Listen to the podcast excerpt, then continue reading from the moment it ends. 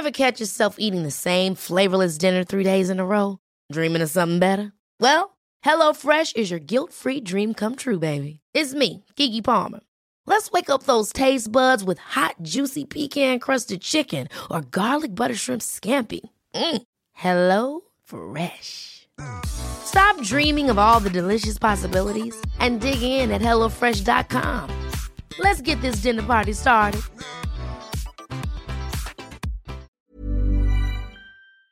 Para hablar del tema se encuentra en la línea telefónica del referente informativo Rafael Soto, enfermero del IMSS y uno de los voceros de la Unión Nacional de Trabajadores por la Salud.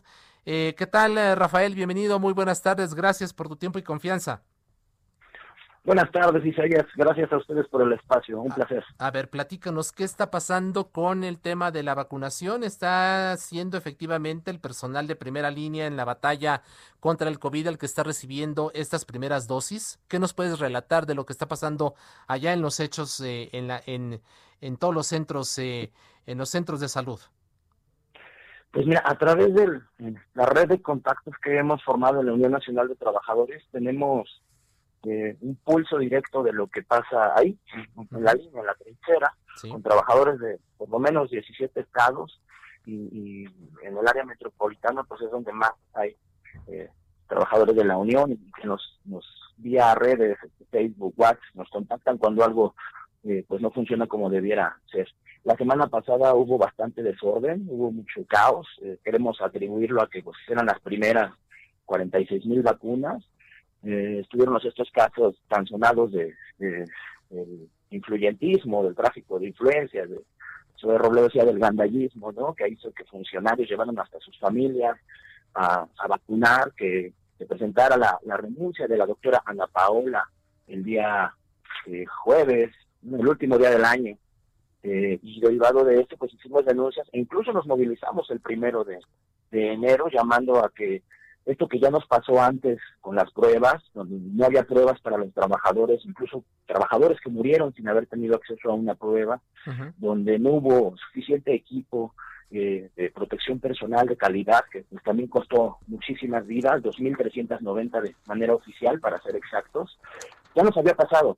Entonces, pues creemos que no, no, no puede volver a suceder y es por eso que hemos estado levantando la voz, eh, exigiendo que, por ejemplo, se transparenten las listas, ¿no? Que se hagan públicas uno, dos, tres días antes de la vacunación, se peguen en los hospitales y sepamos quiénes van a ir. Creo que de esta forma podemos empezar a poner orden en algo que necesariamente debe tenerlo.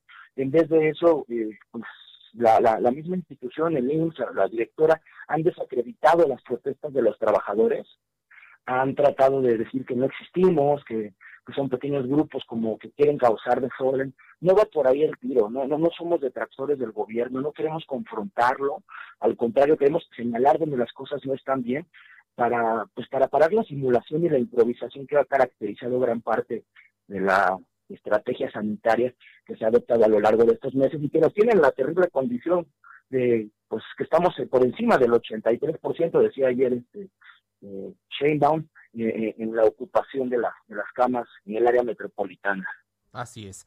Eh, Rafael, eh, platícanos, si, bien como tú lo has descrito y, a través de, nuestros distintos espacios aquí en el Heraldo Radio lo hemos, hemos dado cuenta de ello, ha habido desorden y caos en estas primeras semanas de vacunación.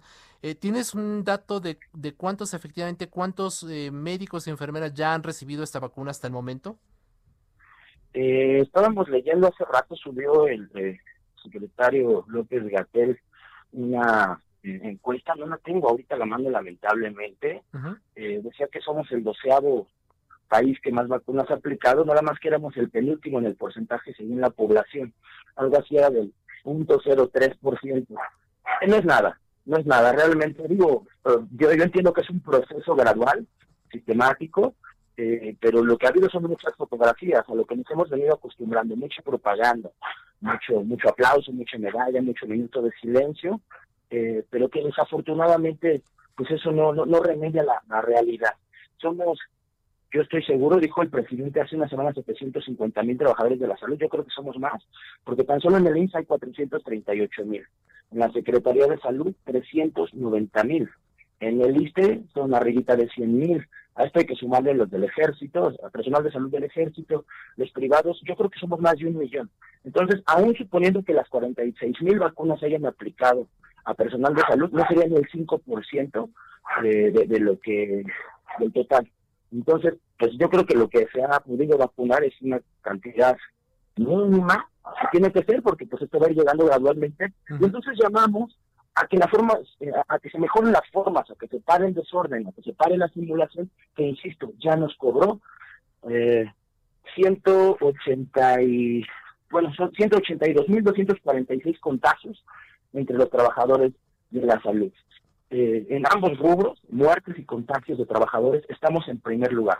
Esto, esto habla de que, por más que se insista en el discurso triunfalista de que las cosas eh, están haciendo bien, no es verdad, no es verdad, ¿no? Sin embargo, nos damos cuenta que sirve denunciar, nos damos cuenta que, aunque no nos lo van a reconocer, al contrario, y sí quiero aprovechar este espacio para eh, denunciar una represión brutal que se ha este, ejercido sobre nosotros, los que levantamos la voz, yo ya estoy privado de mis derechos sindicales, no tengo ningún tipo de derecho, y ayer fue un, oficio, aquí tengo de Cecilia Tobar Hernández, la directora de Enfermería de Cardiología, donde me, me, avisan que este que me van a aplicar la vacuna, o sea, saliendo en el radio, en la tele, que ponen vacuna rápido, y se ve, que le gran honor, esto sí debo decirlo, es un honor en verdad, ir al área COVID. Mi hospital no, era COVID, hoy me confirmó el director, Saturnino Chiu, que sí, este, que ya somos hospital híbrido desde hace, me parece que el 28 de diciembre me dijo, eh, esto es interesante porque pues, yo no lo sabía, ¿no? Hasta que hoy fue a hablar directamente con el director, me enteré que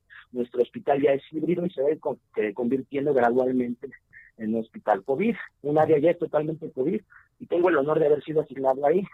Entonces, este, lo, interesante es el manejo político, ¿no? Tienes que salir a la tele para que te den una, una vacuna. Anteriormente sucedió lo mismo. Salíamos en la tele y nos, nos hacían una prueba.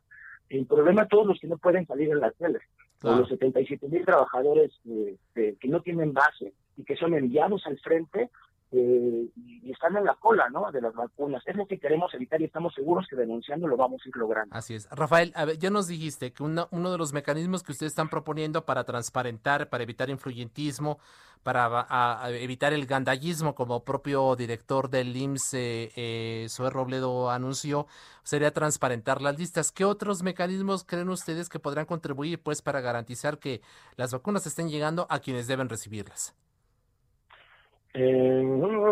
Pues es, yo creo que, vamos, nosotros somos trabajadores operativos, no somos trabajadores administrativos.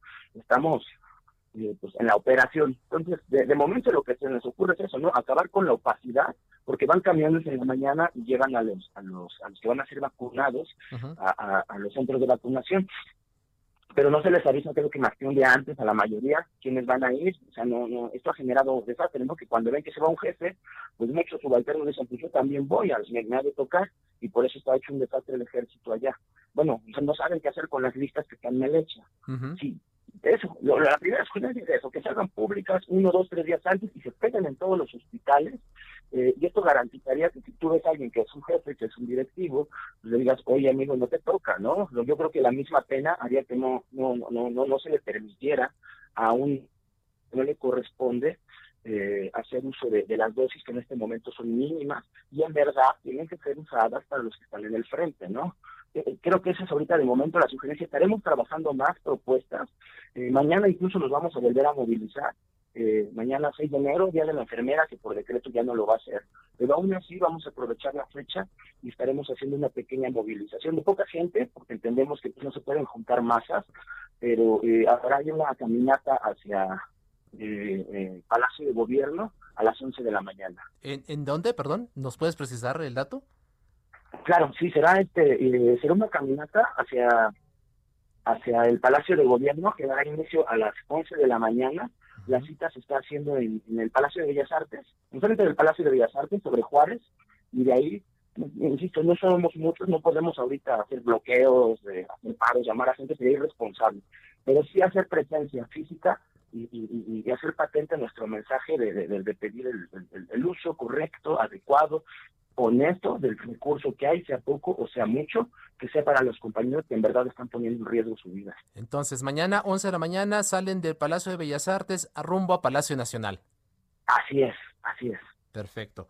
Bueno, pues eh, Rafael, te agradecemos mucho tu tiempo, tu confianza. Estaremos pendientes de estas nuevas movilizaciones, sobre todo también de estas propuestas que ustedes están haciendo en aras de transparentar. Como bien lo has comentado, no es la idea boicotear, no es la idea atacar, por lo contrario es ayudarle a la autoridad para garantizar que haya transparencia en la aplicación de estas vacunas y que quienes las reciban sean precisamente el personal que está en la primera línea jugándosela por la vida de los demás. Totalmente correcto. Pues muchas gracias por el espacio y, pues aquí estaremos levantando la voz mientras sea necesario para señalar lo que sea eh, necesario señalar, aún a pesar de la represión, porque eso sí quiero destacarlo, la represión por parte de los sindicatos está siendo abominable, pero más abominable es ver a nuestros compañeros caer y no lo vamos a permitir.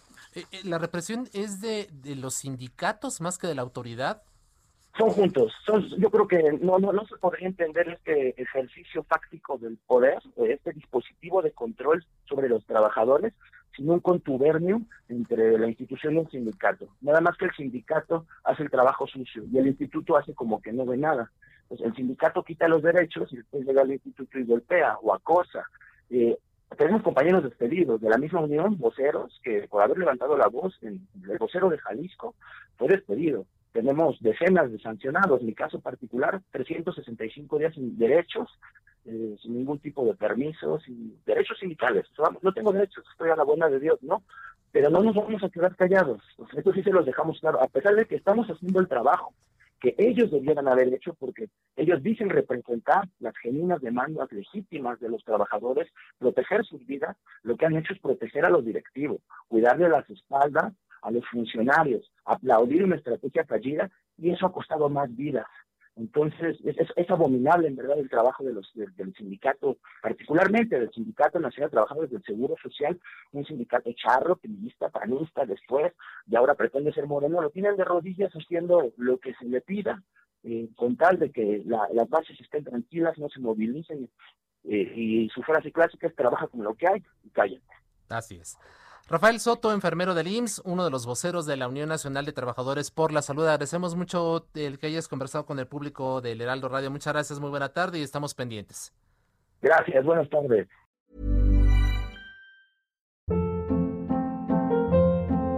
Hold up. What was that? Boring. No flavor. That was as bad as those leftovers you ate all week. Kiki Palmer here, and it's time to say hello to something fresh and guilt-free. Hello Fresh. Jazz up dinner with pecan-crusted chicken or garlic butter shrimp scampi. Now that's music to my mouth. Hello Fresh. Let's get this dinner party started. Discover all the delicious possibilities at hellofresh.com.